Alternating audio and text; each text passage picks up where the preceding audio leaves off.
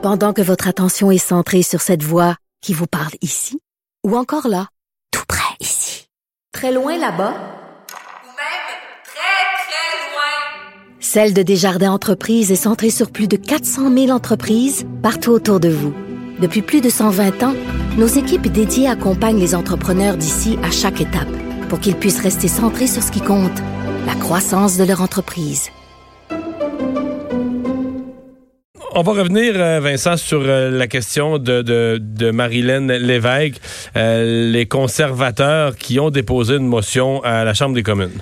Oui, Parti conservateur qui demande au comité permanent sur la sécurité publique de se pencher sur ce dossier qui a tant ébranlé euh, de Québécois, donc sur les circonstances qui ont permis à Eustachio Galézé de se retrouver en liberté et surtout de voir des femmes pour pouvoir répondre à ses besoins sexuels. C'est que ça a amené à la mort de Marilyn Lévesque, dont euh, les funérailles là, auront lieu euh, en, fin de semaine, samedi, cérémonie d'adieu prévue à Chicoutimi. Alors ça, bon, on sait qu'il y aura un rapport, fait, faut dire le rapport de libération conditionnelle ne fait pas état d'un droit là, de, de, voir, par exemple, des travailleuses du sexe, mais entre autres au niveau du parti, euh, fait du, de l'opposition, les conservateurs, on, euh, ben, on se questionne là-dessus. Comment on, est on, est, en est en arrivé là? On va parler tout de suite avec Pierre Paulus, euh, député conservateur de Haute-Saint-Charles, auteur de la motion. Bonjour, Monsieur Paulus. Oui, bonjour. Euh, un cas, je, je, est-ce qu'il faut le relier euh, ce cas avec celui qui s'est passé ce matin? On en a un deuxième, là, où le, nouveau crime pour lequel le type est accusé est moins grave. Là, c'est pas un meurtre, c'est du harcèlement, mais quand même quelqu'un qui avait été condamné pour meurtre, euh, qui est sorti avant terme dans le même genre de libération et qui euh, a commis un autre crime. Ben, ça fait partie, ça s'ajoute dans le fond à une problématique qui est très globale et c'est pour ça que je suis heureux aujourd'hui qu'on ait une motion qui est acceptée, qui soit en débat actuellement à la Chambre des communes, parce que le cas de, de Marlène Lévesque, c'est un cas. Il y a vraiment une situation précise pour elle avec les recommandations. Mais il reste que plus largement, tout ce qui concerne la Commission de libération euh, conditionnelle du Canada, on voit des, cas là, de, ailleurs au Canada, des personnes qui ont été libérées c'est parfois douteux. On se demande pourquoi. Euh, exemple, euh, il y a deux ans, on a soulevé le point ici à la Chambre des communes de McClintic, une femme qui est emprisonnée pour meurtre, un meurtre horrible. Puis là, tout d'un coup, s'est ramassé dans une prison sécurité minimum autochtone avec euh, seulement des caméras, puis elle pouvait sortir quand elle voulait. Euh, finalement, elle était incarcérée au, après nos pressions, mais ça, ça, soulève un paquet de problèmes, un paquet de questions, et c'est pour ça qu'on est là. là. Ouais. Donc là, vous demandez qu'un comité de la Chambre des communes se penche là-dessus.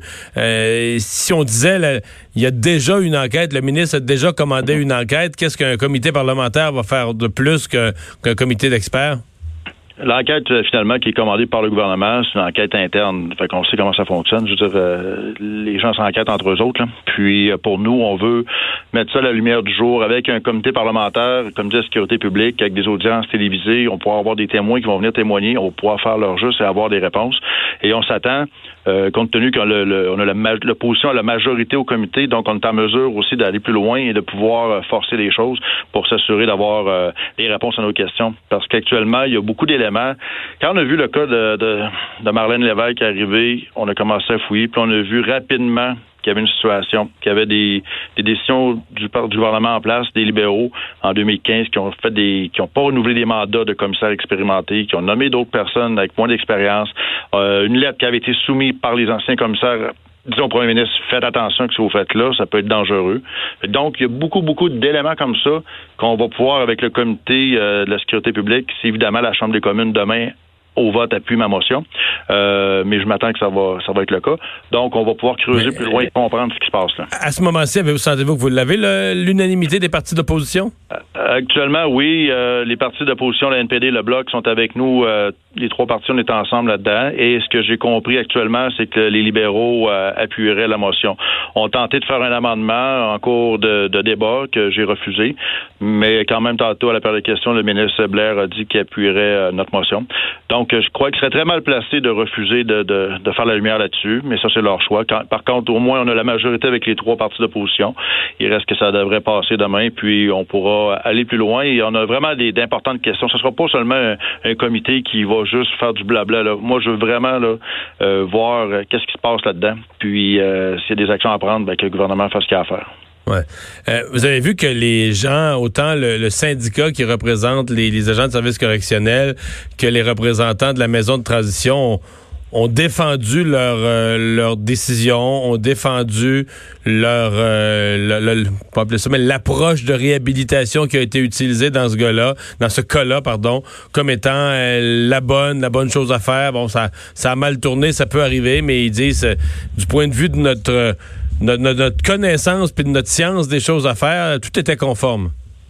Ben, je peux vous donner un exemple, c'est qu'actuellement, dans le do- dossier, dans les rapports, ça avait été soulevé par des commissaires qui avaient une problématique avec la recommandation. Alors pourquoi, dès, le, dès que la, la- ça a été vu, pourquoi qu'il n'y a pas des agents qui ont pas qui ont on aurait dû réincarcérer Galézé immédiatement.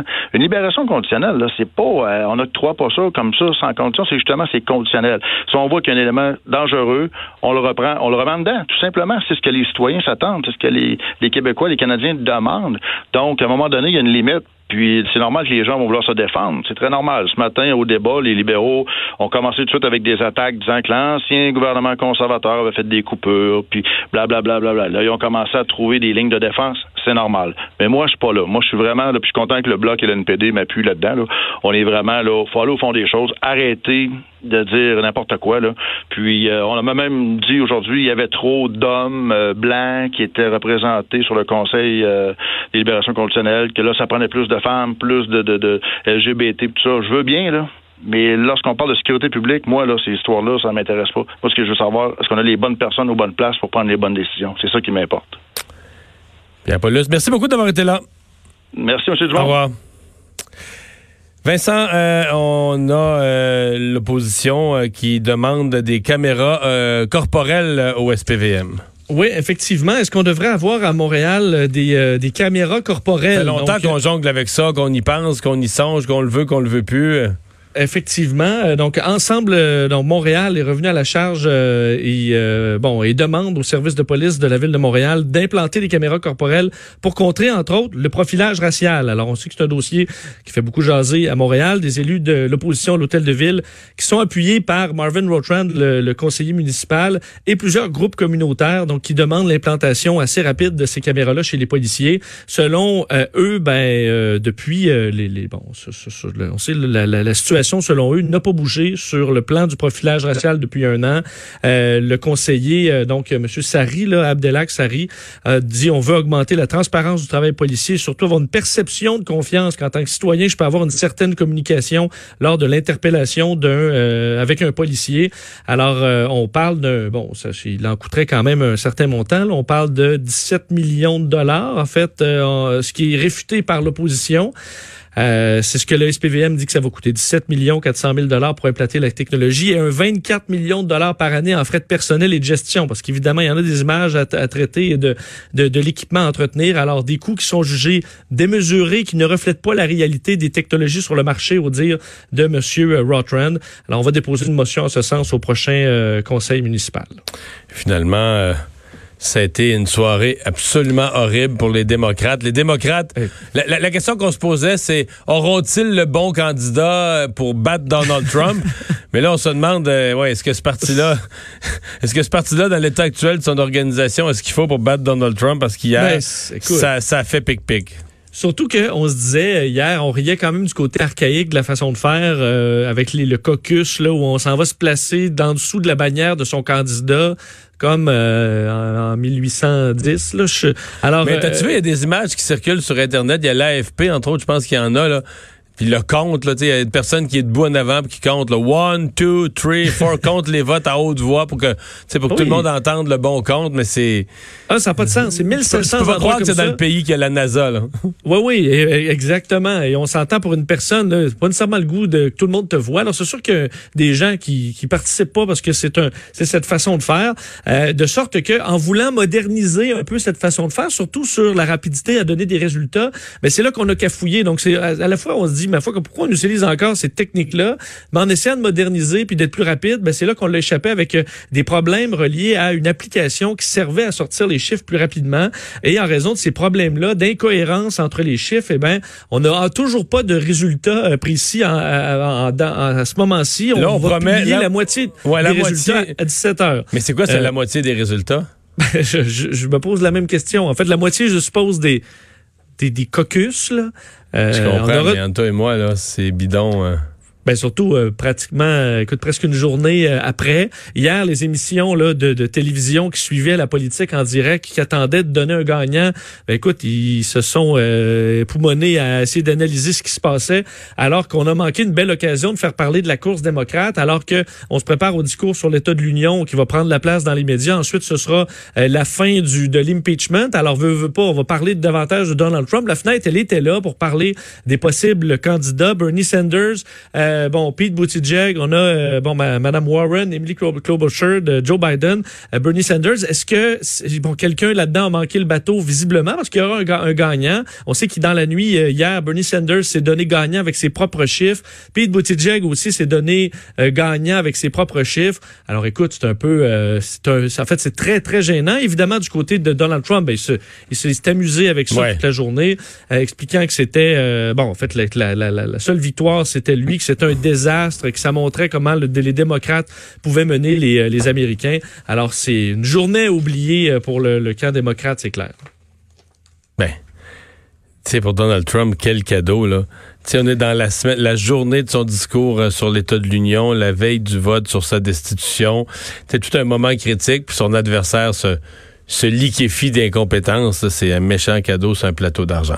Honnêtement, je pense que dans la perception, il y en a de plus en plus qui pensaient peut-être pas que Donald Trump allait gagner. On dirait que ce coup-là euh, les a fait pencher la balance. C'est encore très loin. Faire attention, oui, c'est ça. On est, on est ben début février, puis l'élection est au début mars. Et, des fois, partir de loin, ça aide.